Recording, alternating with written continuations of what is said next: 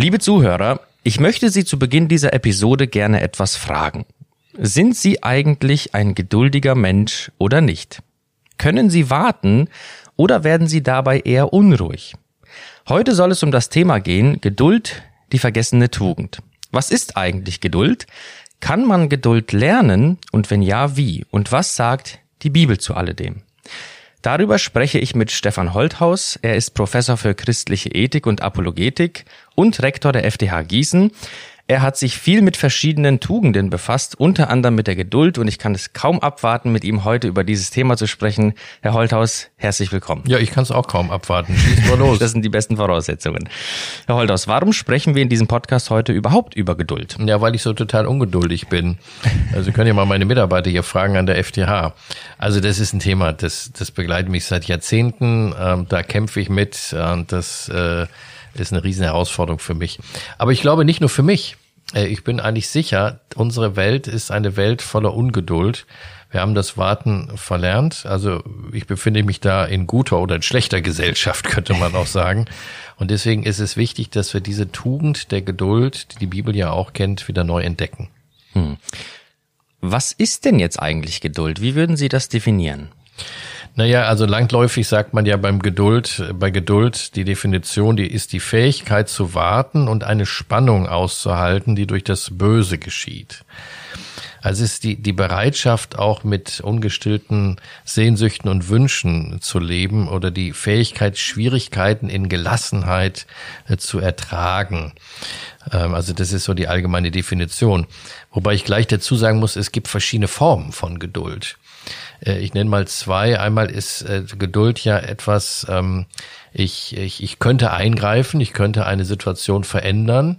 Ich sehe also ein Problem, aber ich tue es nicht, äh, weil ich weiß, wenn ich nicht eingreife, kommt es vielleicht zu einem besseren Ergebnis. Ja, das ist so das, was man landläufig vielleicht unter Geduld versteht und praktiziert. Aber es gibt auch noch andere Formen. Eine andere, viel schwerere Form von Geduld ist, ich sehe ein Problem, aber ich kann nichts ändern. Mhm. Also ich muss einfach dieses Problem so hinnehmen, wie es ist. Das würde man vielleicht eher als Ausharren oder drunterbleiben bezeichnen. Zum Beispiel, wenn man krank ist, ja, und kann das nicht beeinflussen. Oder wenn man einen schweren äh, Todesfall und Verlust in der Familie hat oder so etwas und dann äh, das auszuhalten, diese Spannung, die auch dadurch das Böse geschieht, ist vielleicht die schwierigste Form der Geduld. Übrigens, die beiden genannten Formen von Geduld findet man auch in der Bibel. Äh, mit zwei unterschiedlichen Begriffen sogar in der Bibel. Das eine ist die Makrothymia, also die Geduld im Sinne der Langmut, interessantes deutsches Wort auch. Und das andere ist der Begriff Hypomone. Das bedeutet eher ausharren oder dranbleiben, drunterbleiben. Klassisch in der Geschichte zum Beispiel von Hiob, ja, der mhm. Äh, überhaupt nichts dafür konnte, dass er mit Plagen geschlagen wurde. Also das äh, sind sehr unterschiedliche Arten von Geduld. Jetzt ist es ja nicht selten so, dass geduldige Menschen in den Augen Dritter schnell als passiv, phlegmatisch äh, erscheinen oder als Leute, die sich einfach dem Schicksal ergeben. Würden Sie sagen, dass das mit Geduld auch gemeint ist? Nein, auf keinen Fall. Äh, das ist ein Riesenmissverständnis. Also es stimmt, es gibt Leute, die sind dermaßen phlegmatisch und passiv, dass sie äh, sich dem Schicksal ergeben. Ja, äh, aber das meint der Begriff nicht, auch nicht im Griechischen, sondern im Griechischen ist es ja gerade, man könnte eingreifen, also man könnte eine Situation verändern, aber tut es nicht. Äh, das ist eine Akt, ein aktives Aushalten einer Spannung, hat nichts mit Passivität zu tun. Also ich warte und hoffe damit auf eine bessere Situation. Mir ist bewusst, dass der direkte Eingriff eigentlich nicht weise ist und nicht richtig ist. Und das ist sehr, sehr anstrengend. Ich gebe mal ein Beispiel, dass man das vielleicht äh, klarer hat. Äh, ich gucke unglaublich gerne äh, Formel 1 Rennen, gebe ich mal hier zu. Ähm, und es gibt also verschiedene Rennen, die sind ja besonders. Und ein besonderes Rennen ist das in Monaco, also dieser Stadtkurs, ja, in der, in der Stadt Monaco, ein Formel 1 Rennen. Und da haben sie in der Regel nur ein oder zwei Möglichkeiten auf der Strecke zu überholen. Ungeduldige Fahrer landen immer in der Leitplanke in Monaco, das ist so. Also äh, bewusst sich zurückzunehmen, den richtigen Zeitpunkt zu überlegen, wann es passt, vielleicht auch mal drei, vier, fünf, sechs Runden hinter jemand herfahren, um dann im richtigen Moment da zu sein. Äh, diese Geduld aufzubringen, ist eine, eine echte Tugend, das ist eine echte Kunst und das kann nicht jeder. Mhm. Sie haben das eben schon angedeutet, dass in unserer Zeit die Geduld mehr oder weniger verloren gegangen ist. Warum ist das so? Naja, weil unsere ganze Gesellschaft natürlich eine Gesellschaft der Ungeduld geworden ist. Und das hat mit der Beschleunigung zu tun, in der wir leben. Äh, wir machen ja alles immer schneller. Äh, die Computer werden immer schneller, Hektik und Stress ist da. Wir sind eine Turbo-Gesellschaft. Äh, wir laufen immer schneller. Es gibt ja so lustige Untersuchungen über die Geschwindigkeit in Fußgängerzonen, die jedes Jahr immer schneller wird. Wir essen immer schneller. Wir pressen immer mehr in unsere Zeit hinein, viel mehr als früher und leben auch in einer unglaublichen Jetzt-Mentalität. Es muss alles sofort passieren und wir sind da Getriebene des Internets. Die Zeit steht unter Druck und die Zeit wird eigentlich zur Frist die immer abläuft und immer schneller abläuft. Zu, zudem kommt das Problem, wir wollen natürlich auch nichts verpassen. Wir wollen 99 Leben parallel leben. Und ich sage es auch mal äh, theologisch, geistlich, wir haben die Dimension der Ewigkeit verloren. Und weil der Mensch den Himmel abgeschafft hat, die Ewigkeit, versucht er natürlich alles in die paar Jahre hineinzupressen, die er hier auf Erden hat. Und das Ganze macht automatisch ungeduldig. Hm. Wenden wir unseren Blick in diesem Zusammenhang mal auf den Glauben und die Bibel. Was hat Geduld mit dem Glauben zu tun? Ah, ganz viel, ganz viel. Und ich glaube, auch das müssen wir wieder neu entdecken. Also, also das Erste, was mir einfällt, ist, Gott ist ein Gott der Geduld. Das sehen wir ja schon im Alten Testament. Was hatte Gott für eine unglaubliche Geduld mit den Menschen und auch mit Israel? Immer wieder hat sein eigenes Volk, was er ja geliebt und herausgerufen hat, ihn enttäuscht und ist andere Wege gegangen. Und immer wieder hat Gott auch dieses Volk aufgenommen, zurechtgebracht, wiederhergestellt. Aber auch im, im Neuen Testament sehen wir, dass die Geduld Jesu mit seinen Jüngern, die drei Jahre mit ihm zusammen waren und, und ihn trotzdem nicht verstanden haben und äh, immer wieder auch äh, eigene Gedanken hatten und immer wieder hat Jesus sie beiseite genommen, sie korrigiert, sie wieder aufgenommen. Und ähm, das Ganze ist eigentlich das Wesen Gottes, äh, ist, ist, ist Geduld. Äh, Bonhoeffer hat das mal sehr schön in einem Satz gesagt. Er hat gesagt, wer sich selbst sieht, der sieht ein Bild von Gottes Geduld. Und ich glaube, wir als Christen können das auch sehr gut nachvollziehen. Wie oft sind wir ihm untreu gewesen und er war treu. Also das ist das eine, dass, dass Gott geduldig ist. Und das, das zweite ist, glaube ich, auch wichtig zu betonen.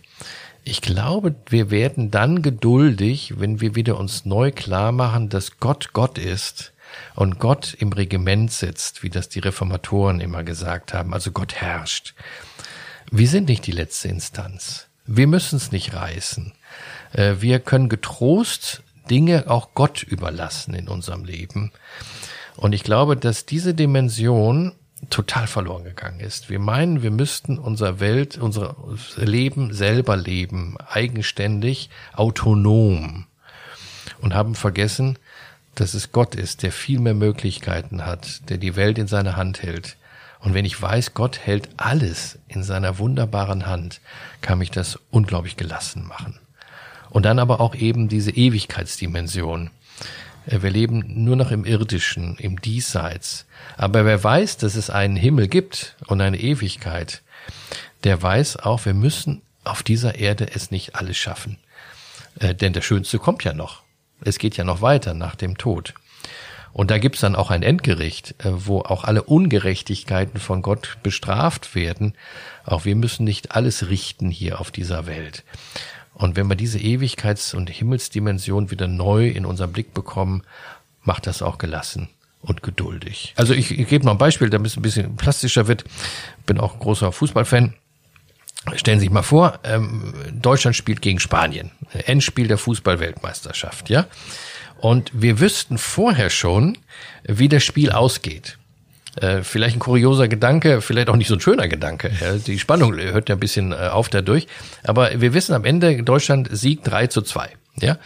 Und, und wir schauen uns dann das Spiel an und das erste Tor fällt und ist für Spanien.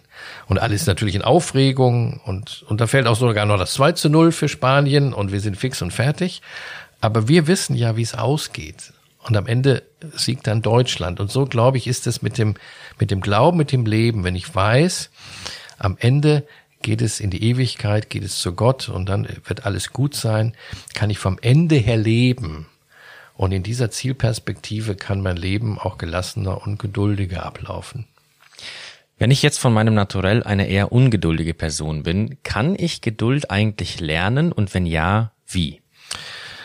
Ja, gut, das ist natürlich jetzt die 100%-Frage. Vielleicht fragen Sie auch den Falschen. Also was mir hilft, ganz praktisch, ist, weil ich so ungeduldig bin, habe ich immer die Herausforderung mit dem Gebet. Dass ich mich schon manchmal frage, bringt das eigentlich was? Oder wie lange soll man beten? Oder ist das nicht Zeitverschwendung? Also in der Zeit können wir ja auch was machen, ja. Äh, aber das Gebet hilft mir sehr, weil im Gebet gebe ich ja Dinge ab an Gott. Und im Gebet kommt auch die Ewigkeitsdimension in mein Leben hinein. Das Gebet macht mich innerlich ruhig, weil ich weiß, da ist noch eine andere Dimension. Und ungeduldigen Menschen, und äh, vielleicht sind unter den Zuhörerinnen und Zuhörern ja auch einige, rate ich äh, einfach mehr beten. Äh, es gibt auch ganz praktische Dinge. Ich ärgere mich ja immer, im, im, wenn ich einkaufe, über die Schlangen an der Kasse. Natürlich stelle ich mich immer an die kürzeste an und sehe dann aber, dass eine andere Schlange dann doch schneller vorangeht und dann wechsle ich schnell und gehe nochmal in diese. Aber dann ist leider eine Person vor mir, die mit ihrem Kleingeld Probleme hat.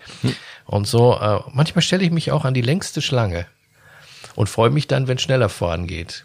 Oder ich nutze die rote Ampel in Gießen ist jede Ampel rot. Ich weiß nicht, ob Sie das kennen. Es ist ja. jede Ampel rot.